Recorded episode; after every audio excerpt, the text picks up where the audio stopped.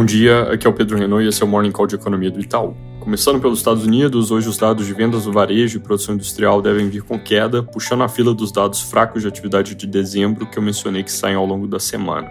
O varejo deve ter queda de 1,5% na nossa projeção, 0,9% de recuo no consenso de mercado, e a produção industrial a gente projeta em menos 0,3%, consenso menos 0,1%. O índice NHB de mercado imobiliário também deve vir fraco. Sobre falas do Fed, Barkin veio com um discurso ainda duro, focando na necessidade de que a inflação dê sinais convincentes de convergência à meta antes de pararem de subir os juros, mas ele já tinha falado no passado em um ritmo mais lento, então isso na nossa leitura vai mais na linha de, de que fevereiro não vai ser a última alta, como a gente espera, mas não quer dizer que o ritmo precise continuar em 50 pontos. Williams também falou em público, mas não tocou no tema. Hoje falam Bostic e Harker. Do outro lado do Atlântico, a inflação consumidor do Reino Unido fechou dezembro em 10,5%, em linha com o esperado, desacelerando pelo segundo mês seguido. Preços de energia e bens ajudam a fazer esse aparente pico, mas o núcleo de inflação segue pressionado e o mercado de trabalho ainda apertado e salários em alta devem contribuir para uma inflação de serviços ainda resiliente nos próximos meses. Isso não deve dar grande alívio para o Banco Central, que ainda tem alta de juros pela frente. Na Europa, membros do ECB também falam em mais altas, com declaração do Lane, que é o economista-chefe, dizendo que 2% é mais ou menos o nível neutro de juros e que precisam subir mais, enquanto o Villeroy disse que a sinalização de alta de mais meio ponto para a reunião seguinte ainda vale. Aqui no Brasil, volta ao noticiário algo que causou estresse no fim do ano passado, que é a proposta de mudança na lei das estatais. Lembrando, durante a transição, a Câmara aprovou na madrugada um texto que mudava de três anos para um mês o período em que pessoas ligadas à política teriam que esperar antes de participar do comando de qualquer dessas empresas. O texto não andou no Senado, logo veio o recesso, mas agora esquentando os motores para o novo ano legislativo, o governo, segundo o valor econômico, prepara um substitutivo para ser apresentado por algum aliado para fazer a discussão voltar.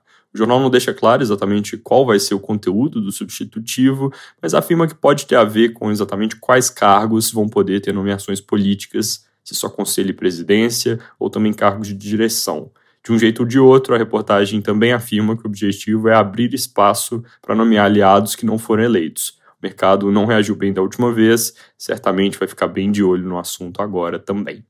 Outro tema que pode causar ruído vem em reportagem no broadcast, segundo a qual representações no TCU buscam que o órgão barre a segunda parcela de pagamento de dividendos referentes ao terceiro tri do ano passado da Petrobras, alegando que o volume é desproporcional, solicitando a realização de estudos para comprovar que o pagamento não compromete a competitividade da empresa. O pagamento está marcado para acontecer amanhã.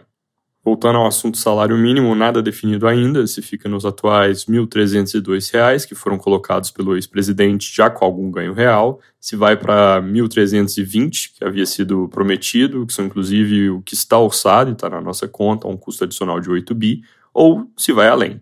O ministro Haddad defende a ponta de baixo, alas mais ideológicas do partido votam em 1.320 ou mais.